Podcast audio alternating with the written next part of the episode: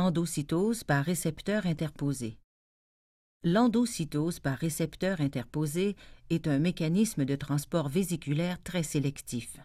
Les récepteurs protéiques de la membrane ne se lient qu'à certaines substances spécifiques.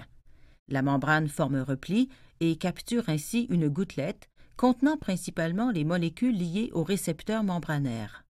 La vésicule formée se détache de la membrane et se retrouve dans le cytosol. Par exemple, l'entrée de molécules de cholestérol dans une cellule se fait de cette manière.